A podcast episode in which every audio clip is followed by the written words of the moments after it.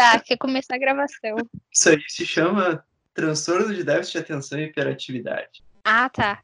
Tudo bem. Não, se desvia muito, sabe? Nós Tipo, do- dois, né? A gente tá falando de um negócio nada a ver agora, né? Virou Exato. outro. É que a gente sempre puxa um outro assunto, que daí puxa outro assunto. Quando você vê, você tá lá em Nárnia e você nem viu É. como você chegou em Nárnia. Entendeu? Mas enfim, vamos Como começar. o Jared Barry, a gente não, não terminou de falar ainda sobre as coisas que a gente tava falando e não falou o podcast. Não, não falamos sobre o podcast ainda, mas enfim. Vamos começar agora. Já bateu o suficiente? Tomar uma água. Toma água. Ah, eu acho que eu também preciso tomar uma água, porque minha garganta tá meio seca. Não sei, tá meio lipiguenta. Parece que comi um peixe. Lembra que a Fabi falava que não era pra comer chocolate? Porque É. gruda. Tudo a gente boca. tá fazendo.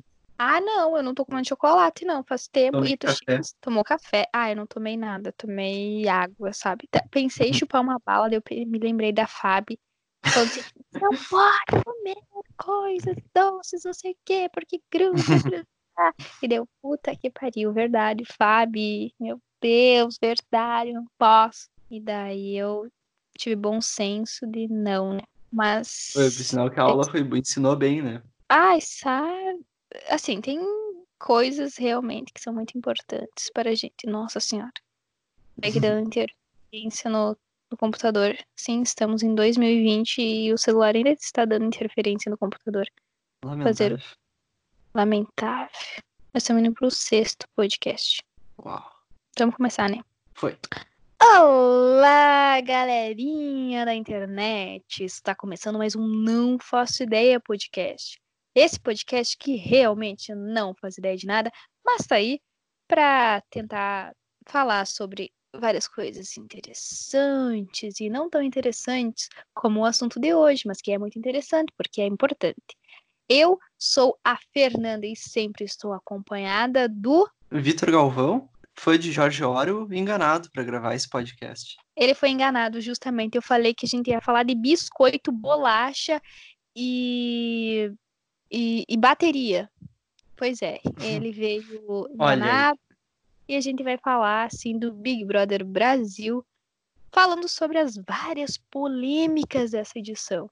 Temos o time dos famosinhos, dos nossos influenciadores e temos o nosso time dos das pessoas normais, né? Das pessoas que estão aí no corre diário e que são os anônimos. E aí a gente tem muita treta, a gente tem muita coisinha, ai, assim, irritante acontecendo, e a gente tem sim várias fadas sensatas com zero defeitos, ou praticamente zero defeitos, né, gente? Que estão aí para dizer: olha, sabe esse pensamento ridículo que você tem? Tá errado. E já que a gente tá indo pro, pro nosso sexto episódio, muitas coisas aconteceram desde as últimas tretas da semana passada, né? Depois da, da querida eh, expulsão, não, da querida saída do, do Patrick, o PX, a gente teve a festa da, de ontem, né, sábado, dia 8, como uma verdadeira catástrofe, né? Todo mundo enlouqueceu. Antes de começar, eu queria fazer um, um Fica Vai Ter Bolo pra quem, como eu, não assiste o Big Brother, assim, né?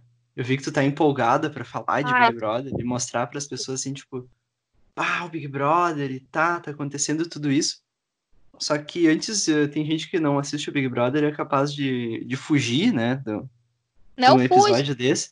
amor É, não fui. Eu queria, eu queria fazer um fica, um fica Vai Ter Bolo aqui para esse pessoal, né? Dizendo que eu também não assisto Big Brother, não assisto televisão no sentido tradicional, né? Eu assisto as séries, as coisas aí no, no, no streaming, né? Não, não pagaram a gente para fazer propaganda, não vou falar quais que eu Tá. tenho, mas eu assisto nesse sentido televisão, né? E daí, a época que eu assistia televisão, ainda se falava do. Os participantes do Big Brother eram tipo Kleber Bambam, Sabrina Sato, Jean Nossa, Willis, a Cida, o Agostinho.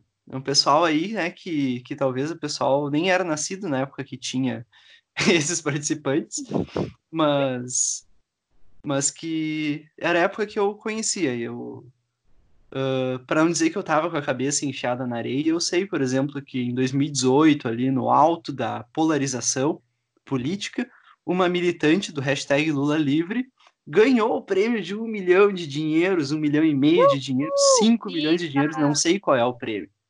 Mas que daí, tipo, um a militante hashtag Lula Livre ganhou, né, a Leise Damasceno.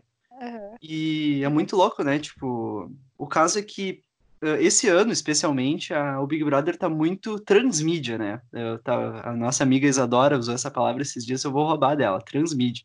O pessoal tá falando muito na rede social, tá falando por aí, uh, não tem como fugir. E só que tu, quando tu vê aquilo ali, tu sabe, tu percebe que não é por causa do Big Brother, não é por causa do fulano, do ciclano, ou dos influenciadores. Tá se falando porque os assuntos são importantes, porque os assuntos estão permeando aí a nossa, a nossa convivência em sociedade. Tipo, a Fernanda já vai engatar agora o Petrix, é Petrix? Petrix, Pet... Asterix, Obelix? Não, não é Petrix. não é da turma do Obelix, nem do Asterix, tá? É só ah. o Petrix. É com pés. É, é, dois, é, é dois Patrick, então, no é, caso. É, um Patrick e um dois Patricks. É um pateta, não, não posso falar isso. Ele disse que vai processar todo mundo que falar mal dele. Mas eu vou falar oh, mal dele, me processa é, né? Tem que cuidar esse negócio aí, cadê? Não tem que arrumar um jurídico ainda no quinto, sexto episódio aí, arrumando o jurídico já, né? Falar mal do rapaz. Ah, já tô contatando aqui, ó. Contatando pessoal, gente. Tem problema, não tem maré ruim aqui, não. Mas o caso é que eu, eu interrompi a Fernanda fazer essa palestrinha aqui para dizer para você que, assim como eu, não assiste o Big Brother para ficar ouvindo, porque é interessante, é importante. Assim, se tu curtiu os outros episódios aí, o papo que a gente tem sobre os assuntos que a gente traz, esse assunto aí do Big Brother também vai ser interessante, porque não é exatamente sobre o Big Brother, né? É sobre outras coisas. É sobre é convivência em sociedade, como o Big Brother tá trazendo aí o pior ou o melhor das pessoas como elas são fora da casa, né? Fora do dia a dia. Nada me. É, é que assim, é o que tem além do BBB, né? São as situações cotidianas que a gente vai falar. E que muitas vezes estão disfarçadas aí como uma normalidade que na verdade não é normal. E a gente vai falar muito sobre isso, assim, nesse, nesse episódio. Pode complementar, Victor. Não, é isso aí, era isso que eu queria dizer, né, para o pessoal. Agora eu dei uma pausa aqui para atender o gato. Mas uh, era isso que eu queria dizer, né? Pro pessoal que não assiste Big Brother, pra ficar, que o assunto vai ser bom. Fiquem, gente, porque o, como eu tava falando do Pyong, né? Foi algo bem complicado que aconteceu na última noite, assim. E isso faz com que a gente pense e repense muito uh, a nossa vivência em sociedade, né? uh, hoje em dia a gente tem que ver muito essas questões, assim, como que eu lido lá fora e como eu estou lidando errado ou tal pensamento é equivocado, né, na verdade. E quem não não vê, não acompanha o BBB, de alguma forma está sendo uh, influenciado, bombardeado, informado por algum tipo de mídia. Pode ser o Instagram, pode ser o Twitter, pode ser o Facebook. Ele está tendo uh, divulgação justamente porque são atitudes de, dos brothers que são atitudes corriqueiras aqui de fora que são uh, muito, uh, digamos, normatizadas, normalizadas, né, entre aspas, e que na verdade a gente não pode aceitar de forma alguma. Foi o caso do, do Pyong, né, Pyong ficou muito bêbado e vou comentar uma coisa que eu falava nos bastidores com o Vitor. Uh, cerveja nenhuma, bebedeira nenhuma, ela justifica um assédio, tanto do homem para com a mulher, quanto da mulher com o homem, do homem com outro homem, da mulher com outra mulher, né? Enfim, não justifica, bebida não justifica assédio de nenhuma pessoa. Mas o Pyong estava, enfim, muito bêbado e ele passou do limite, ele tentou beijar a Marcela no momento que ela disse assim: Olha, tu tá muito bêbado, acho que tu tem que parar. E ele passou a mão na bunda da Fly Slane. Quando ela foi, ela tava meio que dançando com ele, ele pegou e apalpou a bunda dela. Então, e, e esses comportamentos não são nem um pouco admissíveis. vocês homens que convivem com seus amigos e tal, e veem eles muito bêbados, tentando passar do limite, tentando forçar um beijo, tentando passar a mão, vocês precisam sim dizer, amigo, tu tá passando do limite. Isso é assédio. E se ela se sentir muito incomodada, até quando ela não se sentir incomodada, você precisa pegar e dizer assim: isso aqui da cadeia, querido. Isso aqui não é permitido. O corpo dela não é um convite, entende? Então, a gente precisa uh, institucionalizar essa questão do assédio. O corpo da pessoa não é um convite, mesmo eu estando bêbado, mesmo a outra pessoa estando bêbada. Que foi o caso do Patricks. Patricks, ele sacudiu os peitos da Bianca, ele se esfregou no corpo da Bianca, ele dançou esfregando as partes genitais na cabeça da Flyslane quando ela estava muito bêbada. Ele se aproveitou das meninas bacana, quando elas estavam bêbadas. Isso é um comportamento incrivelmente saudável de uma pessoa que sabe muito bem conviver muito em sociedade, né? Na testa de uma pessoa bêbada. Né? Uh, mesmo que não tivesse bêbada, passar o saco na cabeça de alguém é uma atitude com certeza de uma pessoa que tem convive muito bem em sociedade. E o pior, não, o pior de tudo foi eu ver dois amigos dele rindo e o Lucas que inclusive ele é de Santa Catarina, jogador de vôlei, ele rindo dizendo: "Ah, isso é o quebra-nozes". Homem nenhum. Olha, isso é engraçado, que mas filho da puta. Exatamente. Até, até achei, até achei aqui, fui, to, fui tocado agora pela. Fui obrigado a rir, né? Mas pelo amor de Deus, como assim, né? Como assim? É, é, como um homem vê uma atitude escrota de um amigo e permite eu queria entender. É, eu acho que eu consigo perceber muito essa índole dos homens, né? Eu já conversei com outros homens, amigos, conhecidos e tal. Com o Vitor, eu acho que o Vitor nunca teve essa questão de ver um amigo passando limite, assim. Mas eu conversei com outros amigos meus, assim, que eles viram amigos dele passando do limite e não falaram nada. E eu disse: você tem que começar a tomar atitude de dizer não, você está passando do limite. Você não pode passar do limite. Isso não é engraçado. Isso não é legal. Isso não é bacana. Isso não é aceitável. A gente não pode passar pano para atitudes de assédio. Hoje é uma encostadinha de, no, no peito sem querer, uma palpadinha na bunda. Amanhã uma reladinha do, do pinto na moça que está no ônibus. Pra, hum, olha, pra, é. pra acontecer o que, gente? Pra acontecer o que? Aconteceu uma masturbação no ônibus, como a gente já, já viu por aí? Ui, tem vídeos, ui, tem vídeos na internet disso e o pessoal acha bonito. Esses dias estavam. Tinha uma moça que, que se viu num vídeo, né? Do cara filmando ela meio. Ele tava com, querendo meio que exibir o, o mini o mini artefato dele ali no ônibus, e daí a menina se viu no vídeo. E isso é tão, tão ruim, tão, tão triste, né? Porque começa em pequenas coisas, começa ali falando, fazendo essas coisinhas, e daí o cara tá ali, masturbação no ônibus. Parece que é um exagero, mas é uma escada assim que até chegar nesse ponto uh, tem vários degraus ali que já, que já são que a gente não está mencionando aqui, mas que já, já foram escalados, né? E já acontece. É uma forma de normalizar essa atitude. Sem dúvida.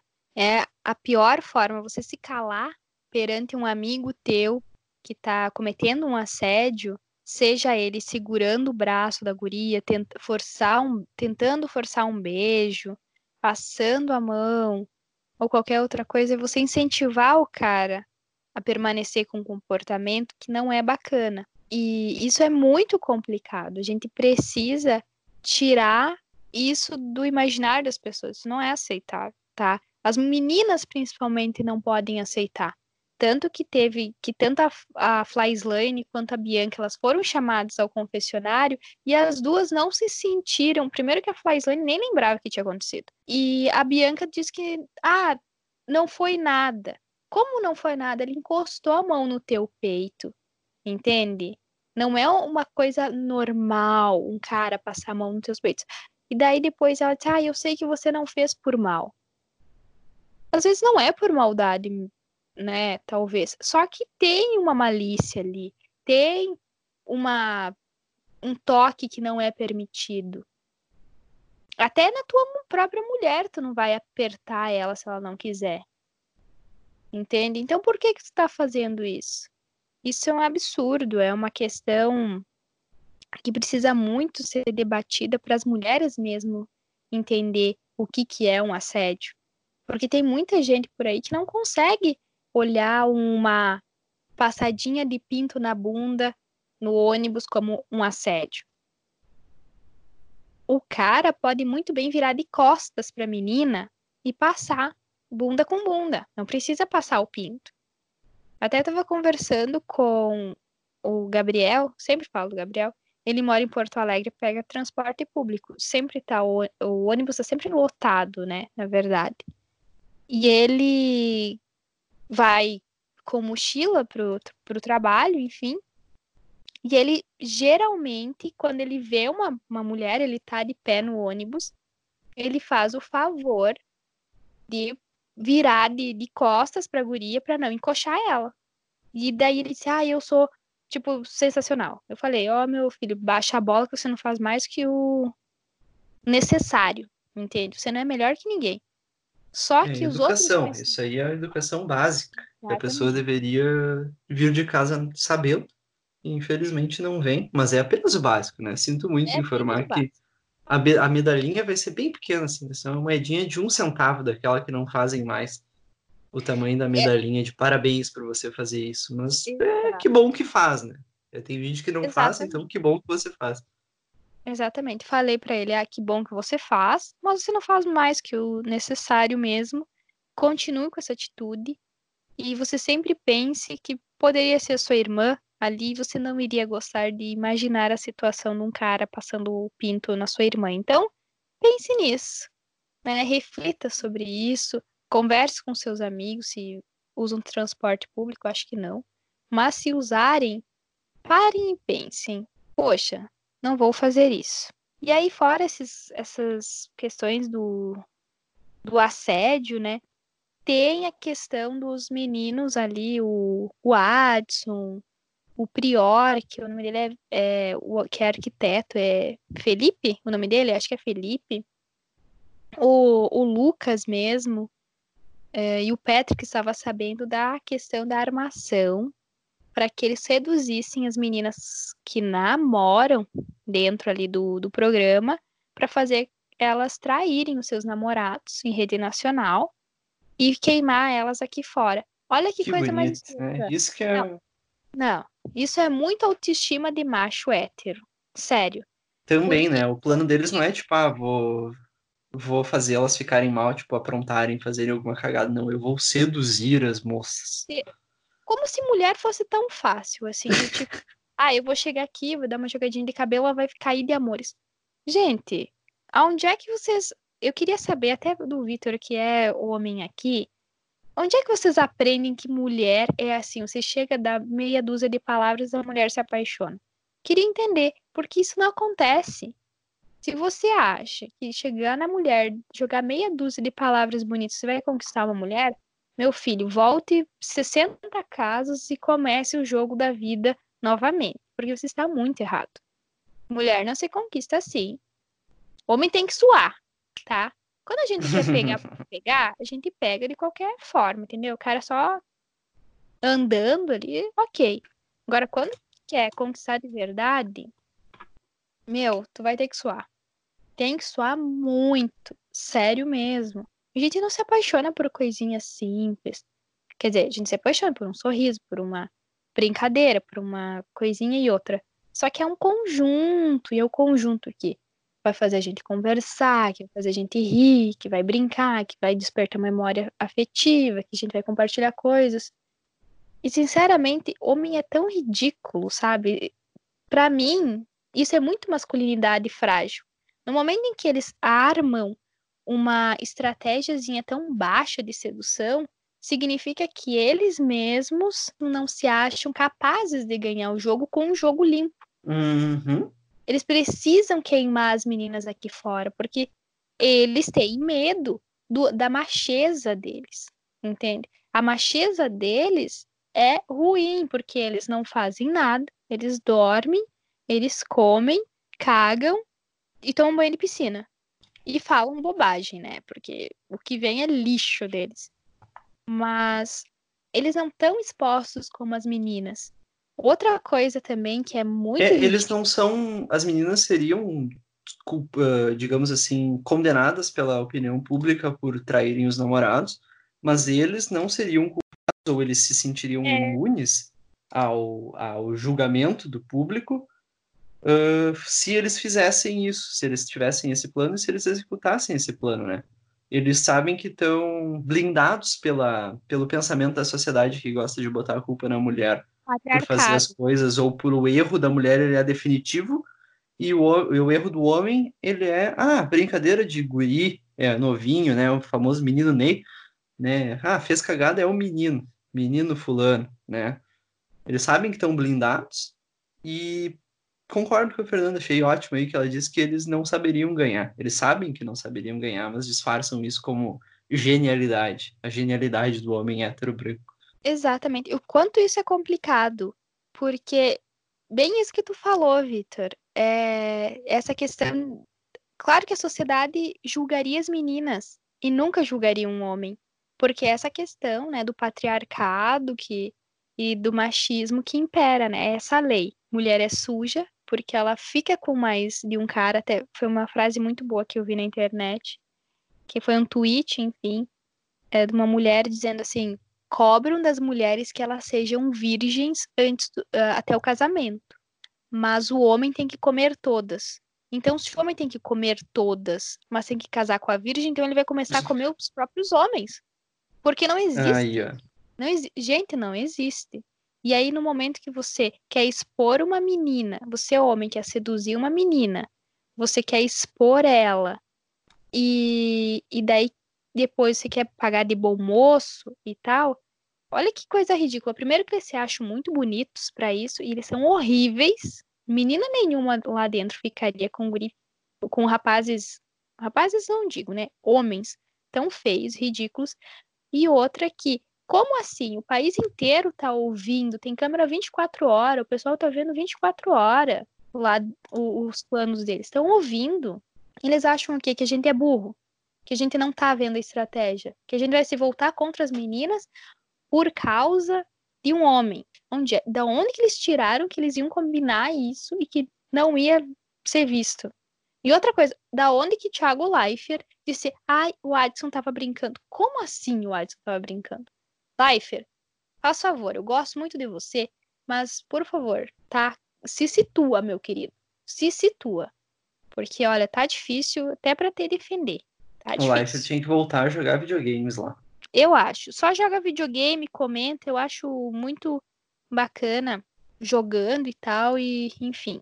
Mas esses homens aí, a gente tem visto muito tweet e tal, que são os famosos boys Chernobyl, né? E por que Chernobyl? Porque eles são altamente radioativos, eles são extremamente tóxicos para a sociedade inteira.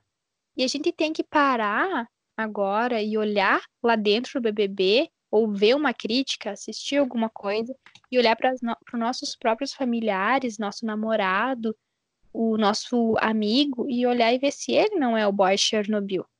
Porque a gente sempre conhece um boy que é Chernobyl, que é aquele cara que manipula, aquele cara que se faz coitado, é aquele cara que tem o um discurso do Adson. Ai, mas eu fui criado por uma mulher e eu tenho uma mulher, eu já tive outra mulher e eu tenho irmã. Então, assim, ó, eu sou feminista. O feminista. Ele quer ser mais feminista que a própria mulher. e ele foi criado por mulher. Gente, não existe. Mais feminista que eu, já dizia o dado do Labela. Exato. Não existe mais feminista que eu. Como assim, amigo?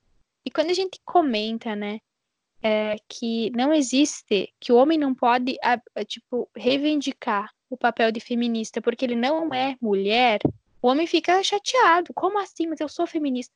Não, você é um cara que age em prol do feminismo. Você divulga ideias feministas, mas você não é feminista. Você não é um homem feminista. Você é um homem que ajuda na divulgação do feminismo para os outros homens, porque se for um homem ouvindo uma feminista, ele vai achar que ela tá falando bobagem. Agora, se for um homem falando de feminismo, ele vai achar o máximo. Porque a nossa voz não é ouvida pelo homem. Dificilmente.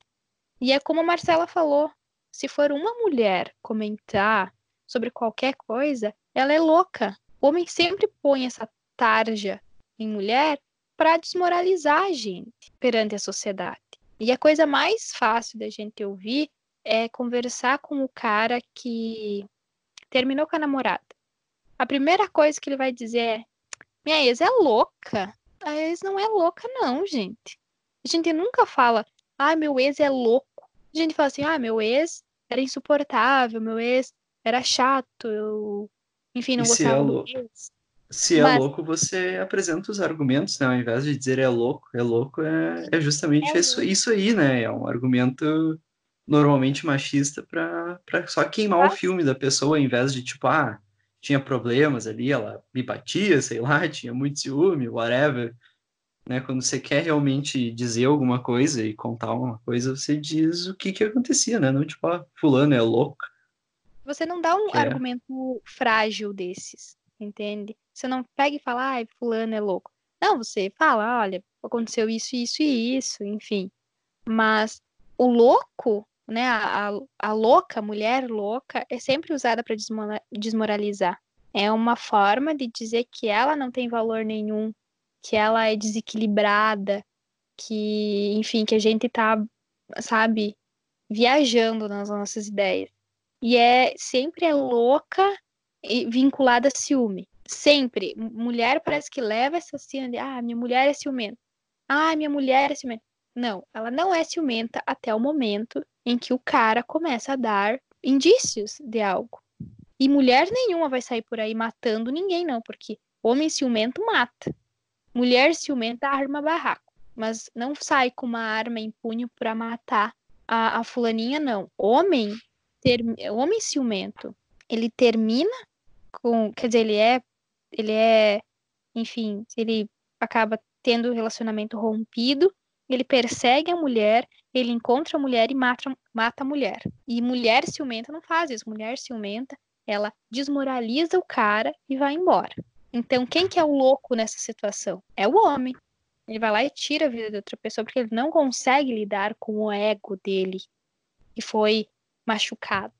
São esses os problemas que a gente precisa começar a entender mulher, quando vem um cara, olha, independente se a gente for mulher, se for homem, e falar, ah, é louca, não sei o que, você já diz assim, olha, para. Para que eu não quero saber. Porque é o argumento vazio que ele vai te apresentar. Isso não faz sentido nenhum. Se você tiver alguma coisa para falar, argumente de verdade. Mas em contraponto, também tem a mulher que assedia, que bate e tal que vocês devem ter visto por aí a questão do Johnny Depp, que ele foi acusado de bater na mulher, mas quem batia nele era mulher. Hum. E vazou vários áudios por aí e ele dizendo: Olha, tô sofrendo, não falei nada, tô levando culpa. O meu filho tá indo na aula e daí estão apontando o dedo para ele dizendo: Ai, teu pai bate na mulher e ele não batia, quem batia nele era mulher mesmo. Então, se tanto. É, isso aí foi um problemão, né? O, o, jeito que, que as pessoas estão lidando com isso também, né? Tem que, tem que cuidar, assim, como.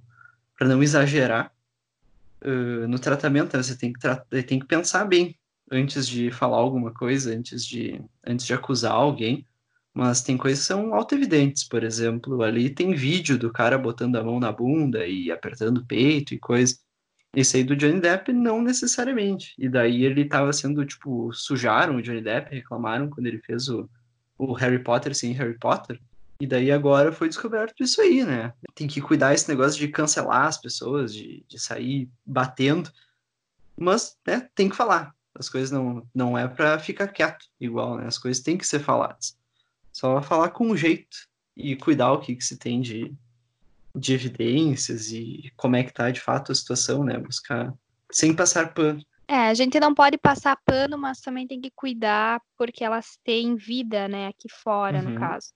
Só que é aí que tá as grandes diferenças. Quando você tem vídeo e, e envolve uma pessoa muito pública, ou que tá muito. é uma pessoa normal ali, se tem um vídeo, você precisa pedir sim explicação e pedir que a polícia, enfim, os órgãos competentes tenham uma averiguação ali, né? Que as partes envolvidas sejam ouvidas e que o melhor seja feito, né? Se for um homem que bateu numa mulher, se for uma mulher que bateu no homem, que isso seja resolvido.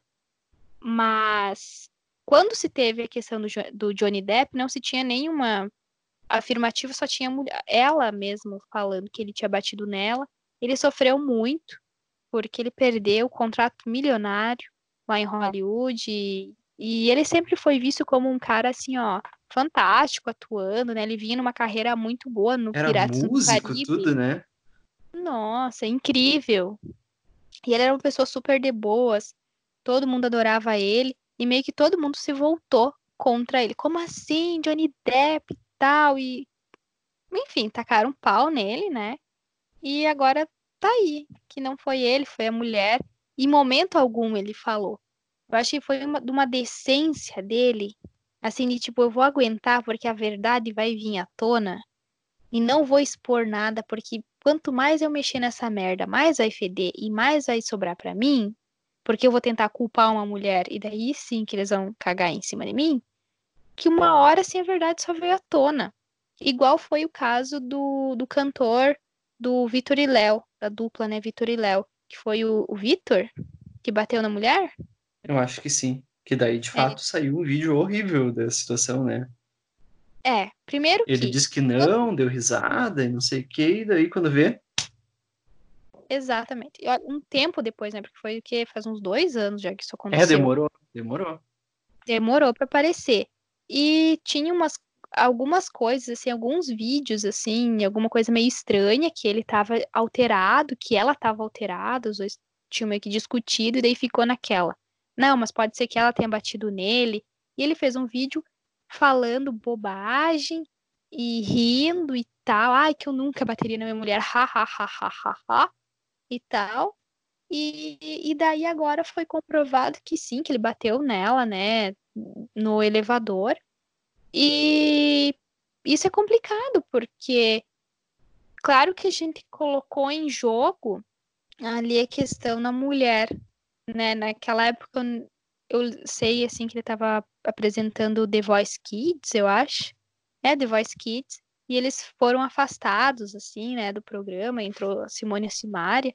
E que foi bem complicado, porque era, assim, no meio, assim, do, do negócio, assim, ficou, assim, foi final da temporada, então daí ficou só o irmão dele, ele foi afastado, né, ficou só o Léo, daí depois, na outra temporada, entrou Simone Simária.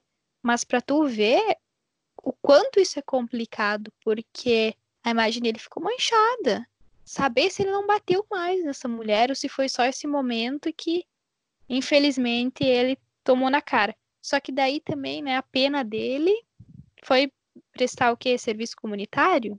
18 meses? Foi algo bem, bem pífio em comparação ao tamanho do, do dano que ele causou, do problema ela que ele... perdeu a, a criança. Gravidade da situação. Ela estava grávida, né, quando ele bateu nela, uhum. então vocês pensem que, olha, não sei se ela perdeu a criança, enfim, mas olha o, o problema, sabe? Parece que é normatizar, né, normalizar uma agressão. É normalizar, eu acho, a palavra uhum. certa. Mas é normalizar uma agressão. É dizer, ai, tá tudo bem, ele pagou aqui. Não, ele não pagou. É uma coisa que não pode se repetir, não, não, a sociedade não pode ver isso como um espelho do real, né? Ah, tá, aconteceu com ele, então eu posso bater, vou ficar 18 meses, vou pagar uh, cesta básica, eu vou fazer serviço comunitário. Não é assim que funciona, gente. Não é assim que funciona, né? Mas aí, saindo desses boys Chernobyl, que são tóxicos e que, enfim, assediam e montam planinhos por causa da sua masculinidade frágil e da sua falta de competência, porque eles acreditam que mulher é frágil e que mulher é sensível e que mulher é fútil. A gente pensa com a pepeca, né? A gente não pensa com a pepeca, tá? Quem pensa com o pinto é vocês, homens, desculpa, mas vocês pensam mais com o pinto do que com a cabeça. Em muitos casos. E não generalizando, mas geralmente o homem pensa com o pinto, né? Em dados momentos, né? né? Enfim, sem, generalizar, sem generalizar, tá, gente? Mas é isso.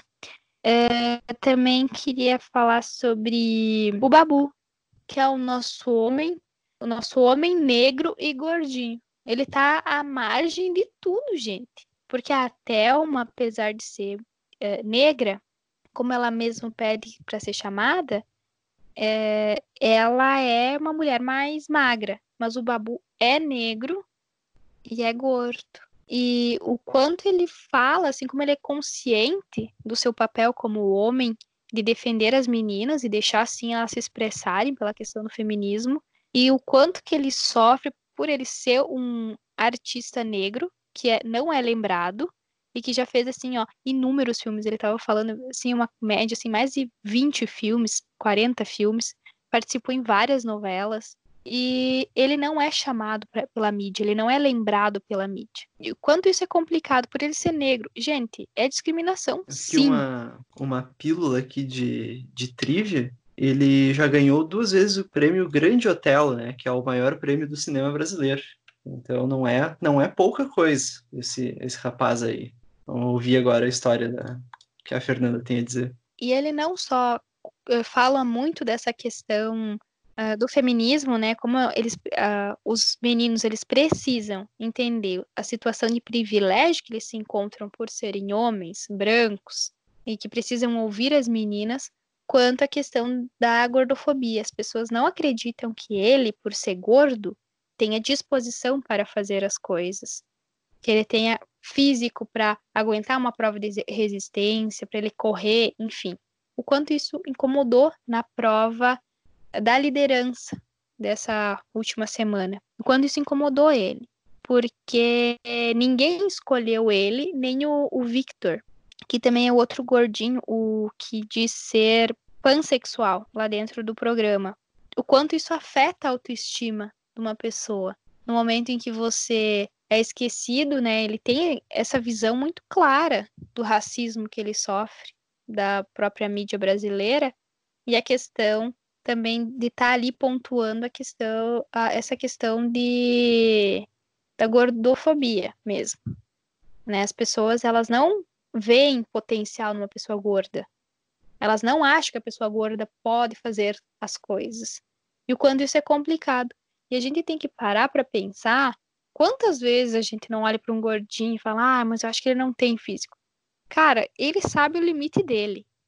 Ele vai no ritmo dele, ele vai na vibe dele, mas ele sabe, ele se conhece. A gente não tem nada que ver com a vida da outra. E a gente também tem que repensar muito a questão do racismo. Eu até andou circulando por aí pela internet é, o dicionário, né, contra o racismo, que é a questão das palavrinhas que a gente deve abolir do nosso vocabulário. As palavras que a gente mais utiliza são denegrir, criado mudo, a coisa tá preta, mercado negro, criado mudo também, vocês devem ter ouvido. Eu falei duas vezes criado mudo. Falou duas vezes criado mudo, mas é porque não, não ninguém pensa nisso, né? Criado mudo, a gente até ouve falar, tipo, denegrir, mercado negro, palavras que tem negro, assim, expressões que tem negro, a gente até ouve falar, né, mas tem outras aí muito mais longe. Tipo, criado mudo é uma, é uma expressão racista, né, sobre uh, diminuir os empregados, por exemplo. Essas expressões a gente precisa tirar do nosso vocabulário. E a gente precisa criar uma consciência muito grande sobre isso. E são palavras que estão diariamente na nossa linguagem. E o quanto a gente precisa realmente repensar trocar por outras palavras, porque todas essas palavras uh, não devem existir mais. A gente não pode tolerar, na verdade. E aí eu me lembrei uh, do ano retrasado, na verdade, 2018. Eu estava estudando na UFSM aqui em Frederico e teve uma roda de conversa. Eles estavam assistindo o filme, cara, uh, o filme não, a, a série Cara Gente Branca. Ai, gente, desculpa, não sei, não assisti essa série. tá, Dear gente? White People, pra quem tem essa mania de em inglês de falar títulos originais aí. Exatamente. Mas eles estavam falando sobre essas questões e daí teve.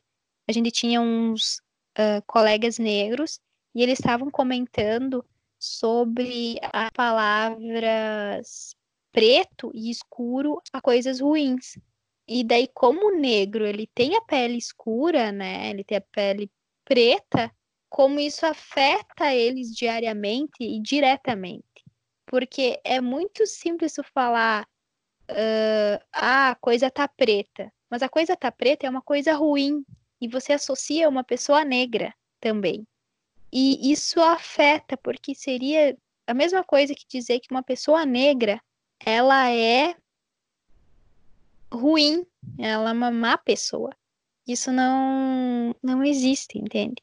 E outra palavra assim que eu nunca tinha parado para pensar e para me organizar assim é quando falam tem a expressão bicho do mato.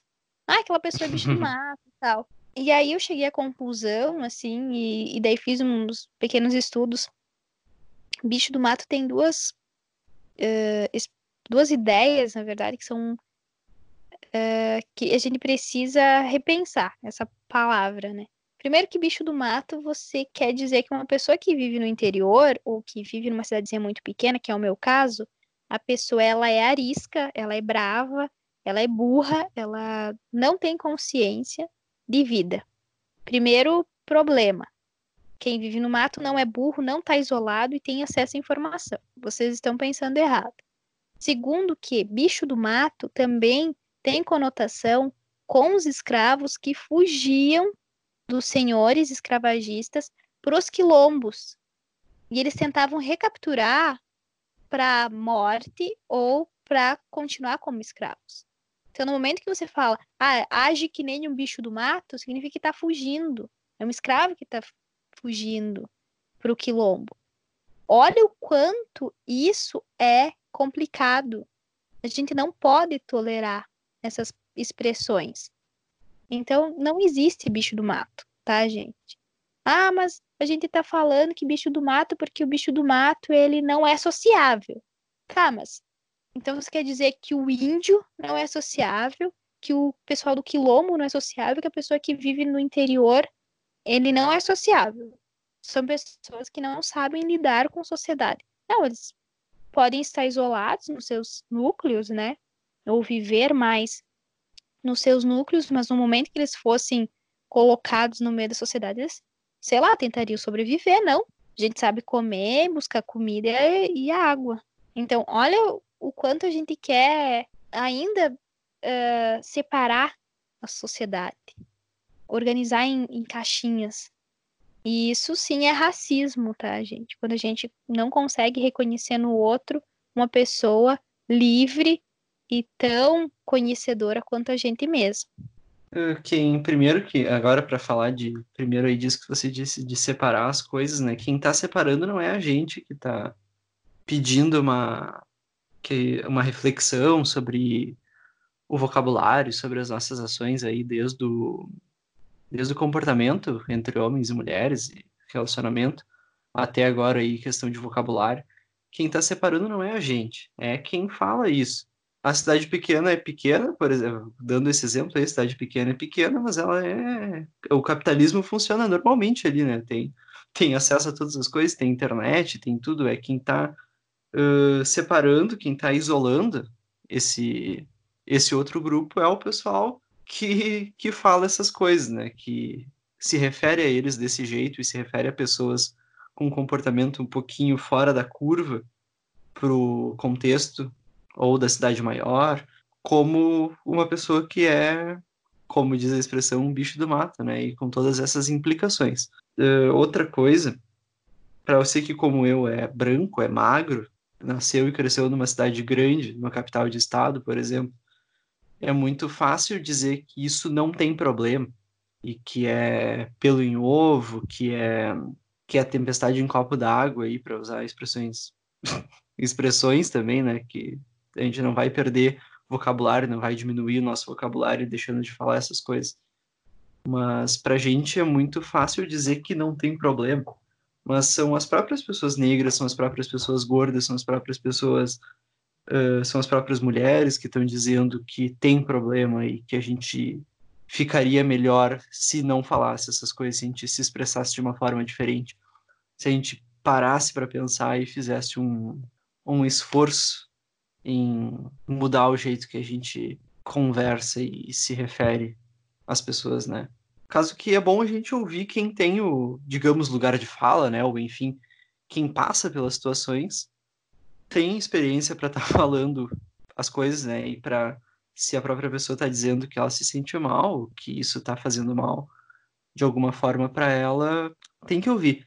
E também, por mais que a expressão em si não esteja não esteja explicitamente uh, com preconceito de alguma forma, a origem, a, a origem histórica dela pode estar carregada, né? Então, às vezes parece tipo, ah, não tem nada a ver, não estou dizendo nada de mal.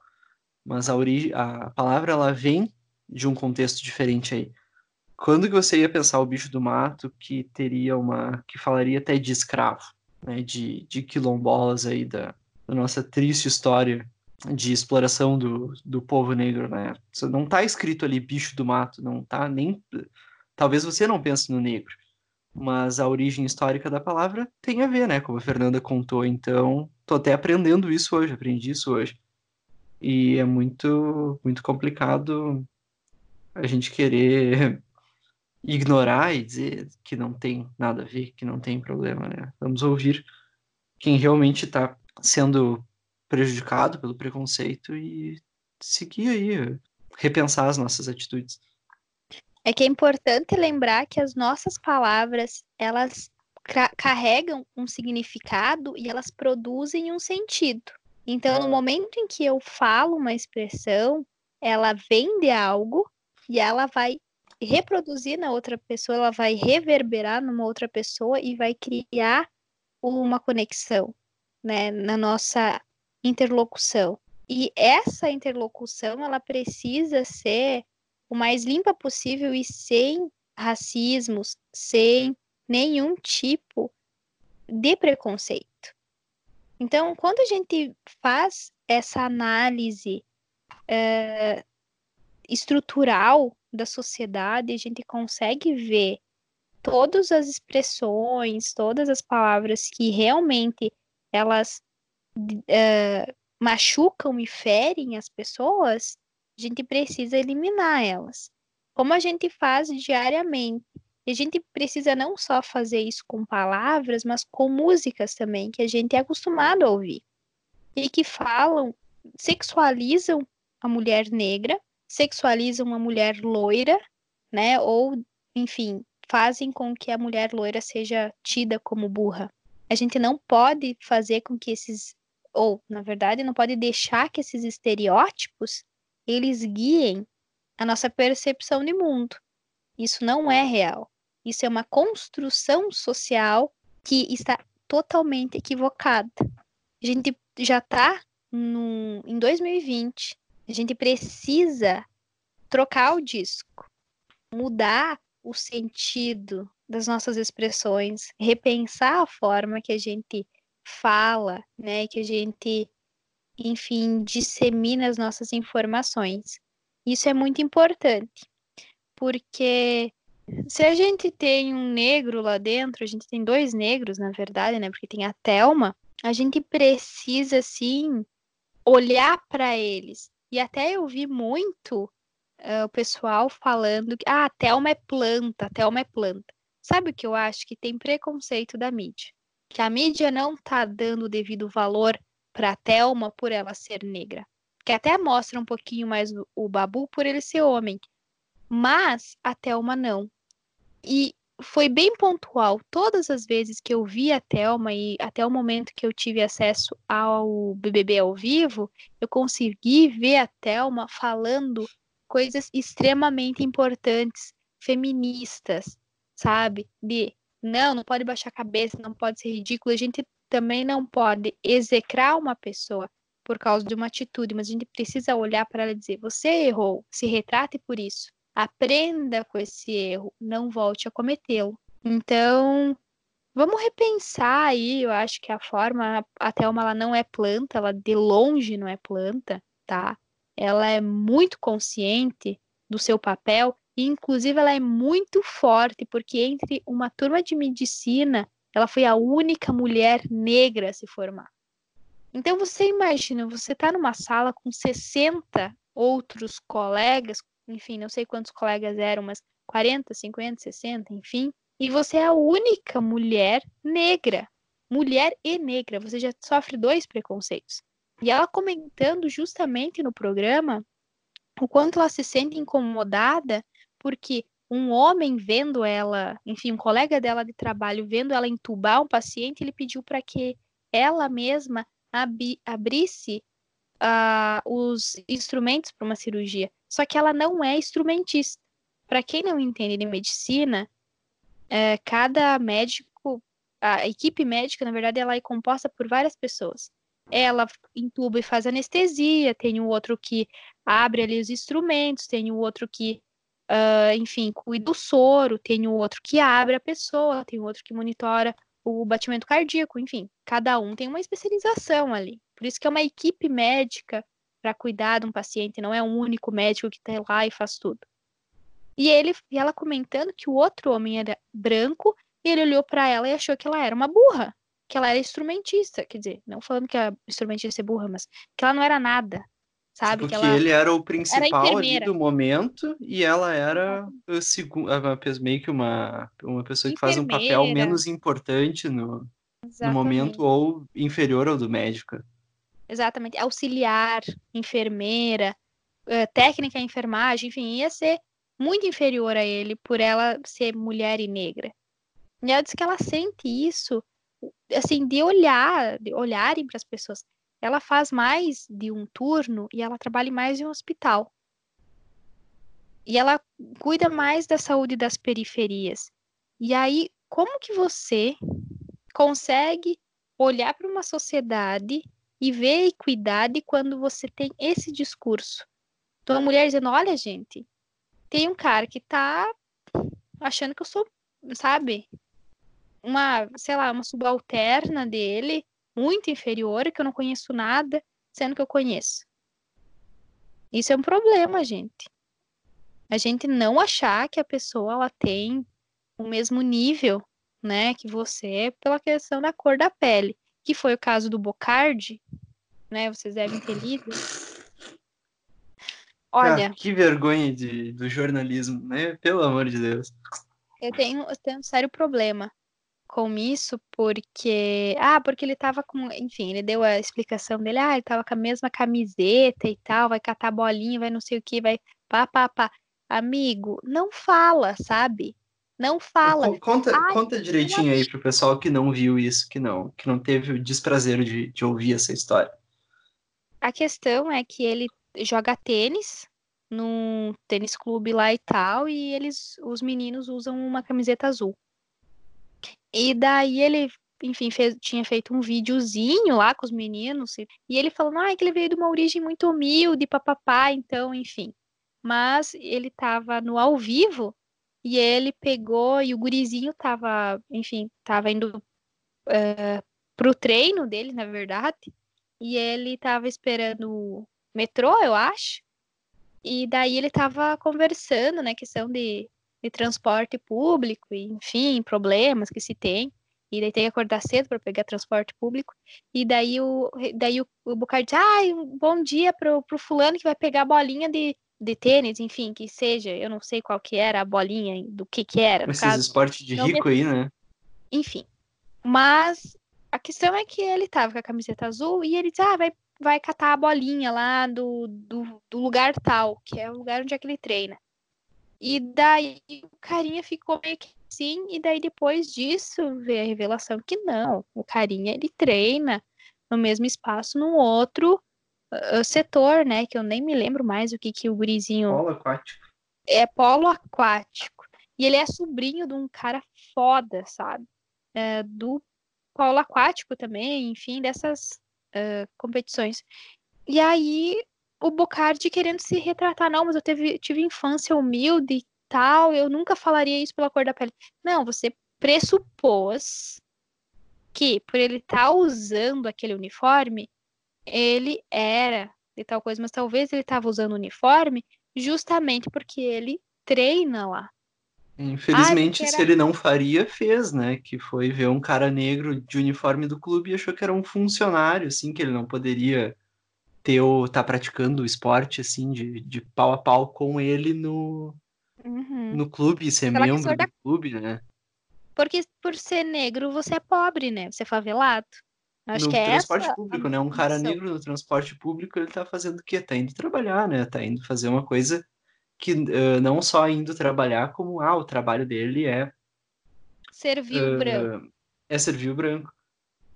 Então, assim, como isso é complicado? Se você treina, se você viu, reconheceu, você diz, ah, tá indo para tal lugar, né? Tá, ah, tá pegando o, metrô em tal lugar, vai parar em tal lugar. Mas não fala, não pressupõe nada.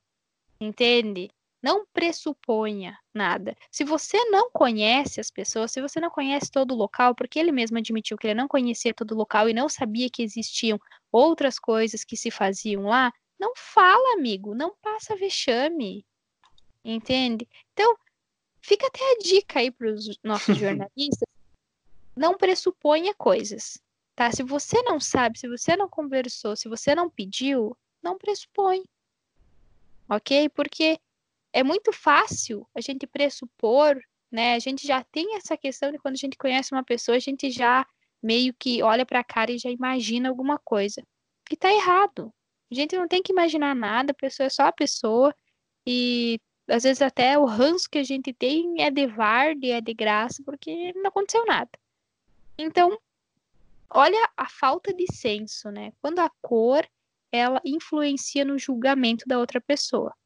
A gente precisa refletir isso e o BBB tem mostrado isso, tem nos trazido isso e é uma questão que a gente precisa debater amplamente.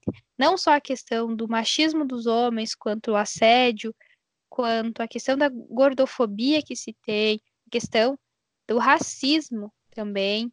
E, e aí agora eu quero falar das mulheres muito sensatas, ali ah, não, dentro. não dá para só falar coisa ruim, né? Tem que falar é, tá. o que, é bom, o que, que é um bom exemplo, né? Eu gosto de, de pensar por esse lado, né? O que, que, é, o que, que é legal. Eu acho é, que o, o ouvinte vai gostar também. É. é que nos 45 do segundo tempo a gente vai falar de coisa boa, sim. Que é, Não, é, é sempre o final, né? Você vai falando, tipo documentário, né? Você começa falando, ah, Aí sabe, isso aqui, aqui, assim, ó, você conhece isso aqui que é bem normal. Daí, pá, traz um problema sobre essa coisa. Daí vai destrinchando o problema, o problema é muito horrível e o problema é péssimo. E daí o final é o que fazer e sim, há esperança para o futuro. Né? Olha aí, teu trazendo, fazendo esse tropes aí, TV tropes, né? Desmanchando a jornada do herói do comentário. Mas é fazer.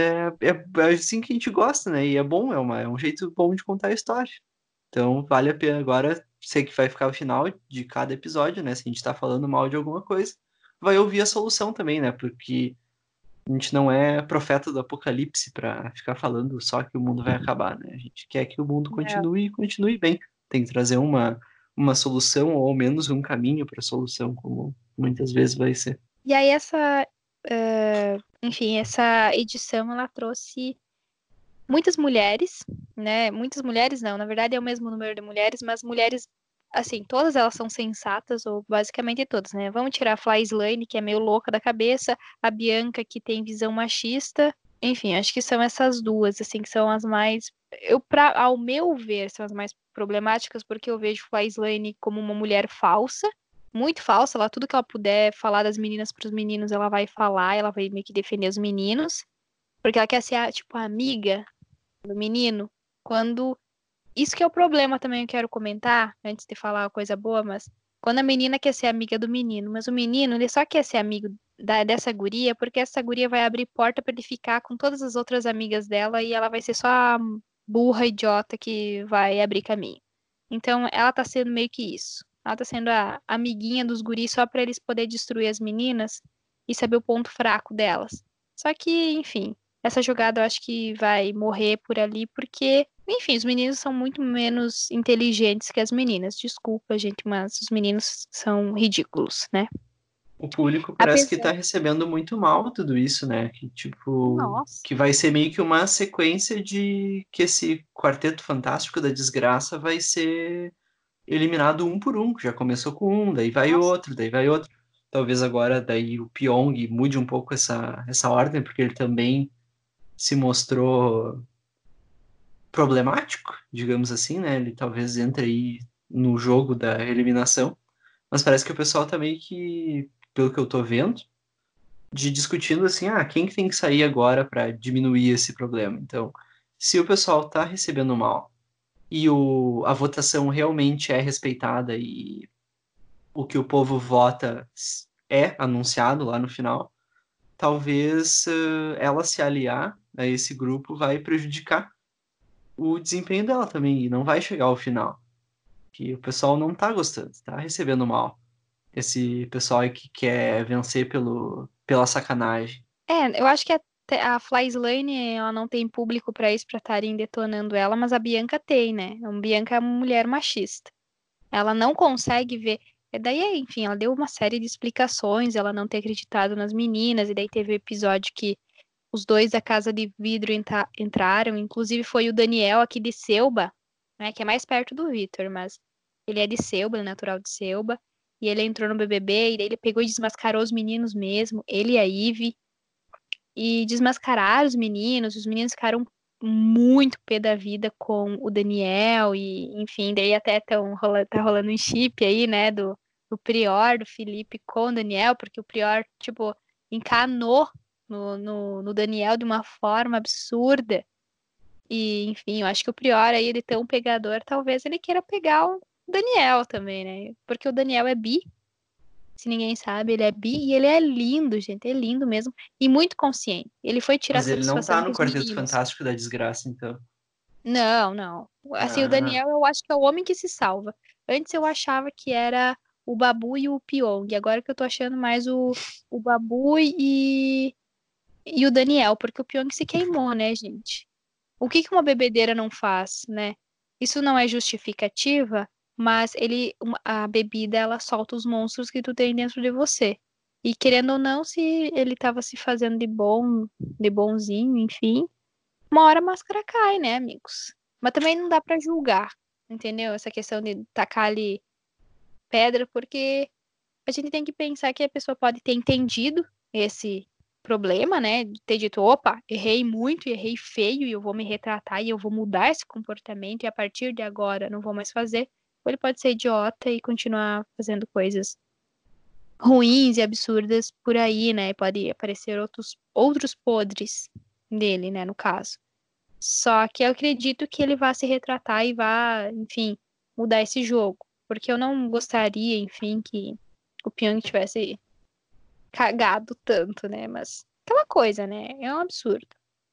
Mas enfim, entre esses problemas todos e, né, Daniel sensato, Bianca pisando na bola e não querendo entrar pro time das meninas, a gente tem as nossas fadinhas sensatas, né? Que é a Marcela, né? E até a questão dela ter feito e falado bobagens no passado, mas também essa questão, né? Putz, ela falou isso em 2013, né? Se a gente parar para pensar, são sete anos atrás. Então, não dá pra gente se basear numa pessoa, né, há sete anos atrás. Muita coisa pode ter mudado. Mas ela é uma fada sensatíssima, ela é médica, ela é sexóloga. E ela fala muito sobre essa questão da, do macho, né? Do hétero macho que essa fragilidade toda e esse homem que não quer mostrar a sua fragilidade, a sua vulnerabilidade, mas acaba falando um monte de bobagem e sendo se achando superior, se achando bonito, se achando sensacional, sendo que eles não não são nada. Inclusive ela, ela falou uma uma frase muito boa que é assim: ah, é, autoestima de homem macho, de hétero macho, a gente tem que encapsular e vender. Porque é muito alta, entende? É muito alta. E é realmente muito alta. Gente, eu já convivi muito com, com hétero que tem autoestima muito elevada e ele se acha superior a todo mundo, que, tipo, ele tá arrasando, que todas as mulheres amam ele, que ele tem a pica das galáxias, que ele é incrível. E ele não é merda nenhuma, gente. Sabe o que é merda nenhuma? A pessoa não tem papo, a pessoa é burra, a pessoa é fechada no mundo dela e transa super mal e acha que tá arrasando. A vontade que eu tinha era de dizer, ah, amiga, eu queria ter essa autoestima, porque eu faço uma coisinha de errado, eu já tô sofrendo. Sabe? Não dá. Outra pessoa sensatíssima é a Manu Gavassi. E eu tenho certeza que todo mundo conhece a Manu Gavassi. E aí, eu tô muito feliz. Quem não Manu... conhece, quem acha que não conhece a Manu Gavassi, conhece porque ela fez aquela música uh, chicletíssima do Enem, há alguns anos, né? Ela, Mas se ela não se conhece, ao menos ouviu essa música, né? Eu acho que se ela não gostou, talvez, uh, agora já foi. e que todo mundo conhece a música. Mas a Manu Gavassi, assim, até sofria preconceito, né? Porque, assim, eu sigo muito minhas musas pop, né? Minhas musas pop são baseadas em Selena Gomez, Taylor Swift e a Manu Gavassi, aqui no Brasil, né? Eu muito Manu Gavassi, meu Deus, incrível, maravilhosa. E todo mundo, ai, nossa, Fernanda, você gosta da Manu Gavassi? Uhul, que, nossa, que horrível, que ridícula, que boba, ela só faz merda e tal. Gente, ela não faz merda, as músicas dela são românticas e super bonitinhas. Ela escreveu, ela é roteirista, ela trabalha com audiovisual e ela é incrível. Ela tem uma mente muito bacana e ela é muito sensata, gente. É só vocês pararem para ver é, ela sendo muito engraçada no BBB, é uma pessoa que, assim, que é um meme ambulante. E sigam ela nas redes sociais, sério. Ela é muito engraçada, ela é muito consciente, ela sabe das coisas e ela fala com uma propriedade sobre questão de relacionamento, sobre questão de vida, sobre questão de feminismo. E ela é muito consciente do seu tempo, da, da sua vida, sabe? Então, eu hoje em dia, quando as pessoas falam, ai, nossa, Fernando segue Manu Gavassi, eu vou dizer assim, eu digo assim, olha essa fada sensata, nunca errou. Zero defeitos, gente. Vocês aqui dizendo que eu estava muito equivocada de gostar de Manu Gavassi. Gente, eu estava certo o tempo inteiro. Vocês que estão, ó, muito perdidos, tá, gente? Porque realmente ela é incrível, sensacional. E ela é muito consciente, assim, uma fadinha maravilhosa. Incrível mesmo. Já falei da Thelma, mas volto a falar. Uma mulher negra, fortíssima, incrível, empoderada e vencedora. É uma mulher incrível. E temos também a Gi, porque a Gi é incrível. Incrível mesmo, advogada, super incrível e super consciente também. Enfim, parzinho de, de Marcela, Chipo Marcela e Gi, tá? Não tipo com o Daniel, tipo com a Gi mesmo. Eu acredito que tem que ter o primeiro casal bem lésbico dessa, dessas temporadas, porque eu acho que eu nunca vi um casal lésbico assim. Mas tinha que ter um casal lésbico pra, pra mostrar, né? Um cas, casal lésbico ou casal de lésbicas. Seria o um casal de lésbicas, eu acho, pra ficar mais feminino. Porque daí parece que eu tô puxando pro masculino, e daí isso é ruim. E até o Tunico concorda comigo, né? Casal de uhum. lésbicas. É, isso aí, ele veio avisar que é isso aí mesmo. É isso aí. Do Nico, para quem não sabe, é o gato meu e do Vitor. É o nosso filho. Né? Então, Sim. o Nico até deu um oi aí, dizendo assim: Oi, gente, tô aqui. Enfim. Que esse gato é praticamente um cachorro, gente. É enorme esse gato. Mas, enfim. São o, o, as nossas meninas fantásticas e incríveis. Ah, tem a Rafa também, eu tava me esquecendo da Rafa Kalimann. E da Ivy agora que entrou também, são muito conscientes. Ah, tem a Mari também, mas a Mari ela deu a pisadinha na bola de falar de zoofilia, gente. Ai, né, falar um tudo bem se a pessoa se sente ok com fazendo isso, mas não é ok, tá, gente? Zoofilia é crime, você não pode fazer. E é muito errado você pegar o animal pra transar, né, gente? Isso é horrível. É a mesma coisa que necrofilia. Né, gente? Pelo amor de Deus, você não faz essas coisas.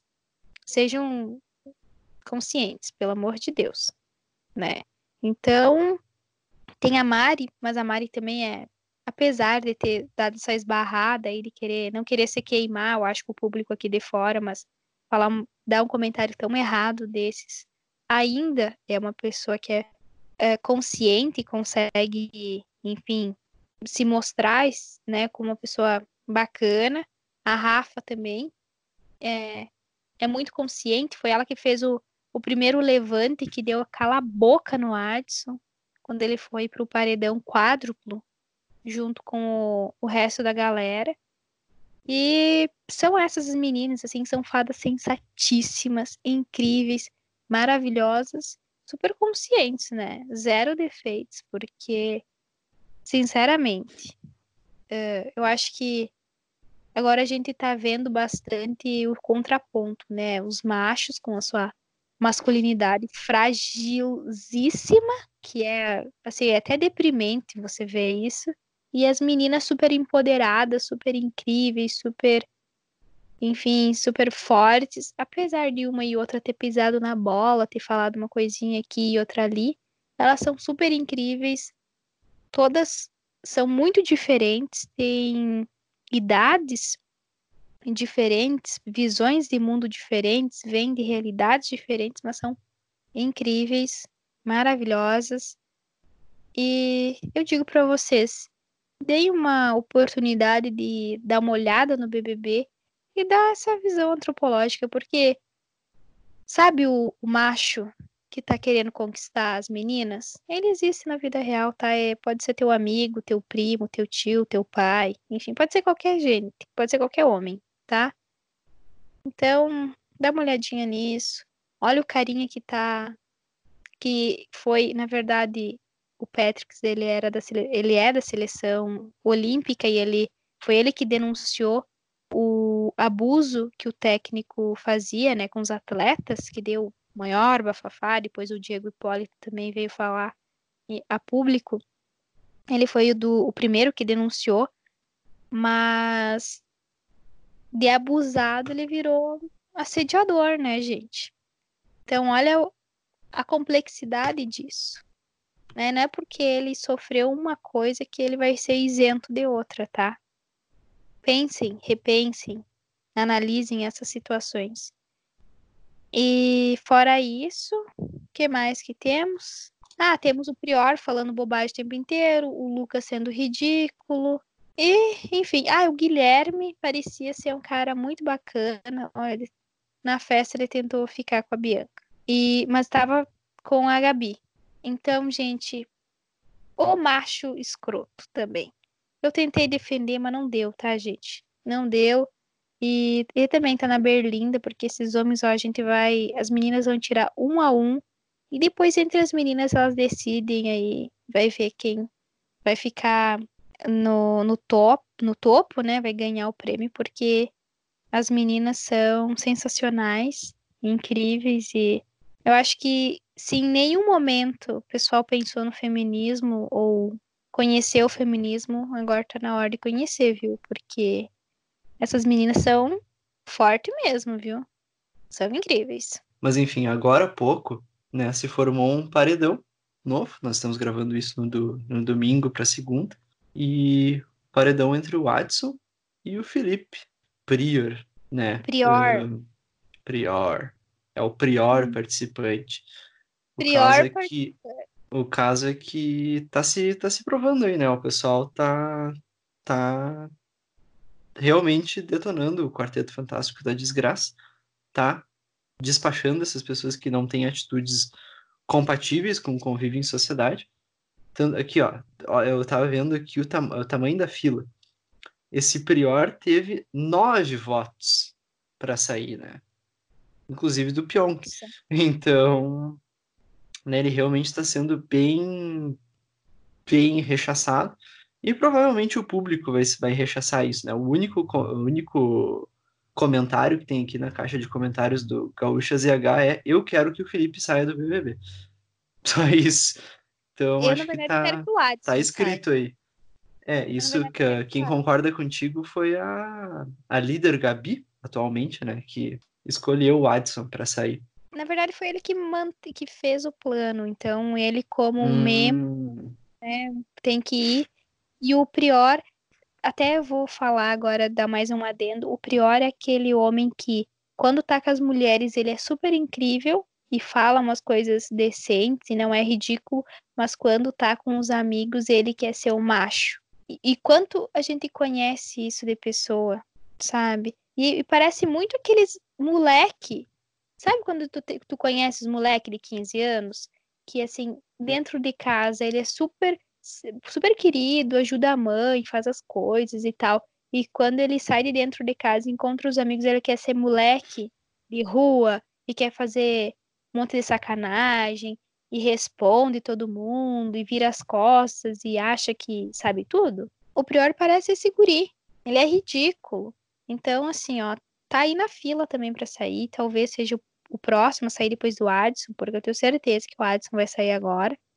Né? Vou votar muito, vou cansar o dedo lá, ó, votando no Adson para sair. Mas depois disso vem o Prior, vai vir o Lucas, uh, vai vir o Guilherme, sim.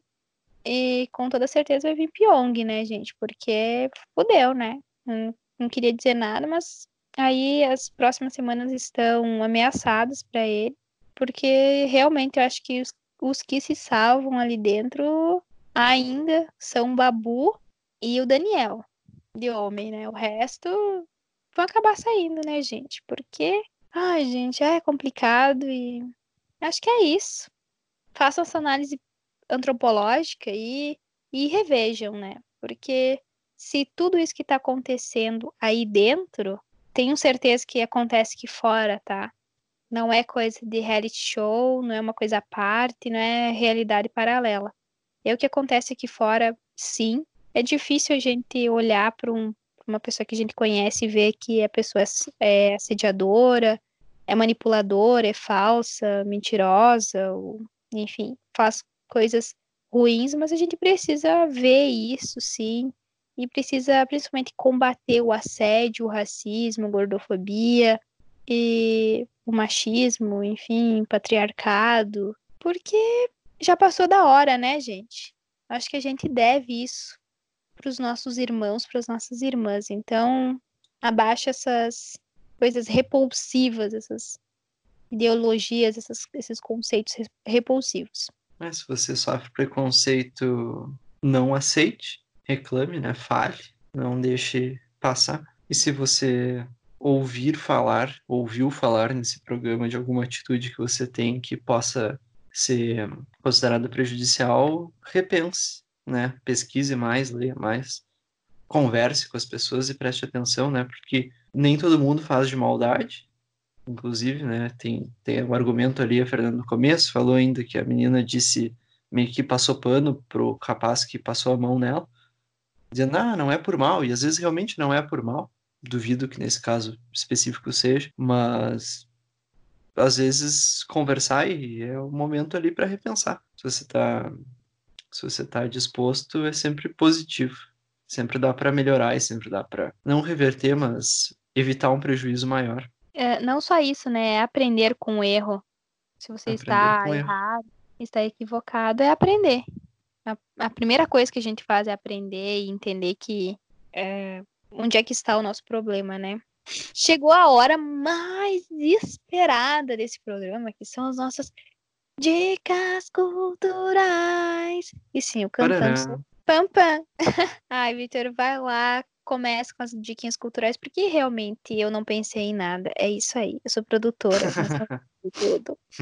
No começo ali eu mencionei, ah, sou um fã de Orwell. Eu já trouxe Orwell para como dica cultural. Uh, e trago de novo. O nome Big Brother vem do, do livro 1984, que eu já indiquei como dica cultural aqui. Uh, o, o Big Brother é a representação do Estado totalitário do livro, e esse estado é um estado de hipervigilância, é um estado que tem câmeras em todo lugar, tem câmera em casa, a pessoa não pode desligar, ela está sempre sendo assistida. Um dos slogans desse governo é o grande irmão zela por ti, que é uh, uma forma positiva de pensar essa hipervigilância, que é para proteção. E daí esse grande irmão, que é o Estado, inspirou o nome do programa Big Brother, né, o grande irmão, que é um esse negócio aí que tem câmera para todo canto, inclusive no banheiro. Além disso, como a gente falou bastante aqui de, de questões relacionadas ao machismo, tem o nosso episódio aí, dois, três, que é. O e três. Esse foi três, né? Um episódio que fala bastante sobre machismo, sobre uh, relações de gênero. E vale a pena você ouvir aí também. Recomendo esse grande podcast maravilhoso, que eu não faço ideia. Por último, repetindo de novo, de certa forma, recomendação, né? Recomendando o segundo episódio da primeira temporada de Black Mirror, 15 milhões de méritos, que é de uma pessoa que quer. Uh, entre outras coisas, é um episódio de uma pessoa que quer entrar num reality show e mudar de vida.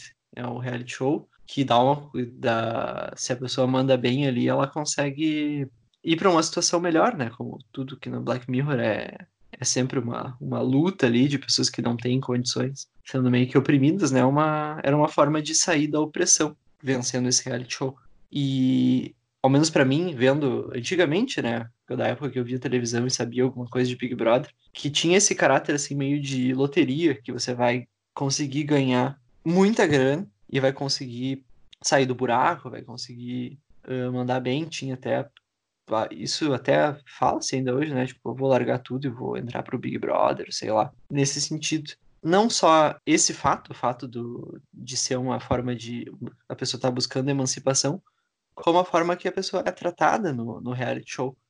Também é interessante de se pensar conforme o reality show que existe de fato, né? O Big Brother ou outros realities que são de convivência em casa fechada, tratam a, os participantes, né? E os participantes tratam, se tratam entre si. Acho que vale a pena assistir também, ao menos esse episódio, né? Eu, na verdade, vou fugir um pouquinho aí desses estereótipos aí que o, Vitor falou sobre o, o Oreo. E eu vou comentar sobre também o, a série Cara Gente Branca. É importante a gente assistir.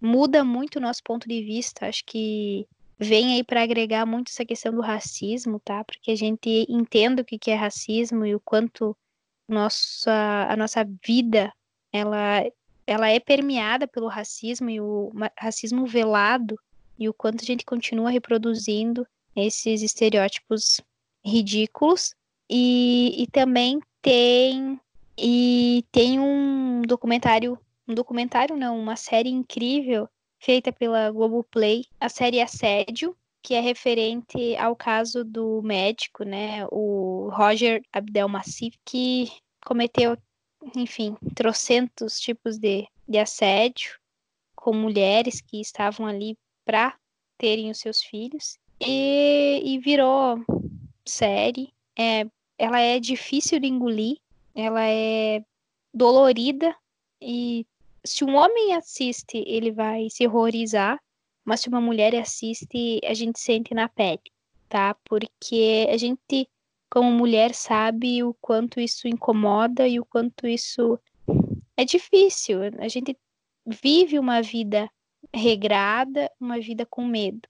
Então assistam, importantes para que a gente repense. E eu gostaria de estar falando sobre uma escritora brasileira que fala muito do racismo brasileiro, mas eu não tenho o nome dela. Eu vou procurar e vou deixar na nossa descrição, eu vou deixar lá no, no Instagram, na rede social, quando eu colocar o cardzinho desse episódio. Então, estejam ligados aí nas redes sociais, enfim, que eu vou comentar sobre isso também. Então, essas são as minhas dicas e espero que vocês tenham gostado que vocês olhem para o mundo de uma forma mais politizada e mais consciente, tá, gente? Porque, querendo ou não, as nossas ações são decisões políticas e sociais que interferem não só na nossa vida, mas na vida de todas as pessoas que convivem com a gente. E, e após esse pensamento, eu irei me despedir com um beijo maravilhoso, uma ótima semana que vocês escutem, divulguem. E é isso aí, né, gente? Estamos aí para alegrar e questionar o mundo.